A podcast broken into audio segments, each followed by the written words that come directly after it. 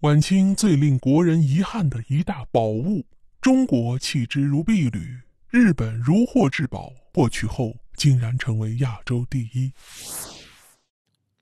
今天呢，为大家介绍一个宝物啊，这个宝物呢，不是我们通常想象的金银珠宝，而是一本书。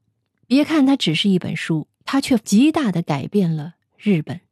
当年呢，是我国的作者编写了这本书，但是国人对这本书并不感冒，反而是日本如获至宝，很大程度上因为这本书改变了他们的国家历史，成为亚洲第一。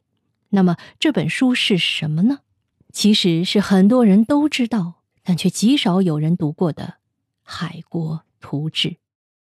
清道光二十年，也就是公元一八四零年，随着鸦片战争的打响，大清王朝的沉重国门被西方列强打开，堂堂的天朝上邦被远渡重洋的蛮夷打败，并被迫向一个万里之外的小国家割地赔款。无论是颜面还是国家，都损失惨重。这场战争就像是一个响亮的耳光，既打痛了大清，更惊醒了无数有识之士。他们悲哀地发现，天朝上国只是一厢情愿的迷梦，这个世界已经彻底变了。他们像婴儿一样打量、认识着这个世界，其中就有湖南人魏源。魏源字默深，是湖南隆回县人。一开始啊，他只是一个老实读圣贤书以求步入仕途的普通学生。但鸦片战争中清朝的悲惨下场刺痛了他的爱国之心，义愤填膺的他怀揣着报国之志，将书卷抛下，投生于两江总督玉谦麾下，担任其幕僚。在辅佐这位主战派将领和到前线审问战俘的过程中，他为大清对外部世界的一无所知而深感震惊。每个人都在天朝迷梦中酣睡，既没有正视外部世界的兴趣，更没有承认自身不足的勇气。于是，魏源决定做点什么。他的好友林则徐提出了一个建议，并诚挚鼓励他编写一部独一无二的书籍，以求收到振聋发聩的效果。之所以说这本书独一无二，是因为这部书不像其他书停留于表面，而是详细的呀介绍了各国的历史、地理和政治状态，还用大量篇幅记叙了当时最先进的科学技术。提出了诸多新颖的战略战术，在这本书的序言中，魏源的爱国之情溢于言表。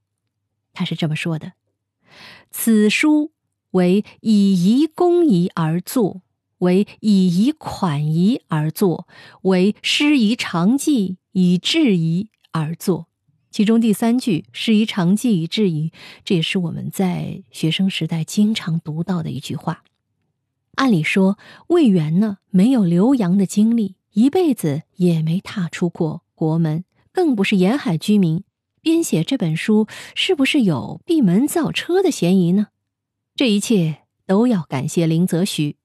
之前，林则徐在广东主持禁烟时，为加强对洋人的了解，曾特地组织了一批文人，对《四周志》和《澳门月报》等资料进行翻译整理。此时，他便将这些珍贵文献全部交给了魏源，这就成了后者著书的第一手资料。此外，魏源还先后引用了七十多种中外史家著述和十四种史籍。经过辛勤的劳动，魏源仅用一年的时间就完成了《海国图志》的编写。在道光二十三年。也就是公元一八四三年的一月，该书的五十卷于扬州正式复印。这本书的刊行，在那个时代犹如平地惊雷啊，为无数愚昧懵懂的国人打开了一扇窗户，将全世界呈现在他们眼前。更难得的是，为了让国人更易理解此书的内容，他将艰难晦涩的内容写得深入浅出。还配有八十余张珍贵的插图，可谓是图文并茂。令人遗憾的是，清廷从上到下对这本书都没有丝毫的兴趣，反而从《海国图志》刊行之初就进行了攻坚批驳。许多官员将该书视为洪水猛兽，视为异端邪说。他们无法接受蛮夷们比天朝强大的事实，更无法忍受文中对清朝的批评与对西方的赞美。官员们主张将该书付之一炬，普通读书人也觉得此书无用，因而不屑阅读，更不愿意领会其深刻内涵。所以这本书在印制一千册后，彻底淡出了人们的视线。日子还是像往常一样过着，清朝也没有任何改变，这本书似乎没有起到任何作用。然而，这并不是故事的结尾啊。以旧京义堂为首的日本文人在寻找抵御西方的办法时，无意中得到了这本书，还没彻底读完就如获至宝。于是，在那片刚被美国敲开大门的土地上，人们掀起了学习《海国图志》的热潮。他们急切地抓住一切机会，对世界进行再认知。对那时的日本国民来说，《海国图志》不只是及时雨，更是一根救命稻草啊！它让无数日本人知道了本国与西方的差距，更坚定了。他们学习西方先进文化的信念，日本之所以会发生明治维新，之所以能战胜清朝和沙俄，和这本书有着千丝万缕的联系。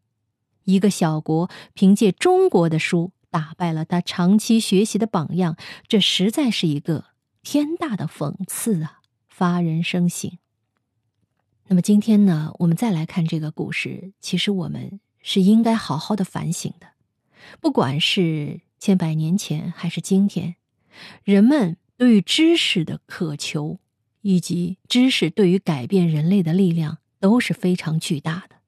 但是如今呢，我们接触的信息量太过庞杂，究竟哪些是好的内容，哪些是垃圾甚至有害的内容，有时候人们也分辨不清，或者。沉溺于某些垃圾或有害的文章中不能自拔。那么，通过听本期的故事呢，我想可以给大家一个启示：想当年，一本《海国图志》可以给两个国家带来截然不同的命运。那么，如今我们该如何审视在我们周边的这些知识和内容呢？我们要不要擦亮眼睛，看清楚哪些内容是对我们自身和我们的民族、我们的国家有益的呢？这是非常值得思考的。好，密室里的故事，探寻时光深处的传奇，下期咱继续揭秘。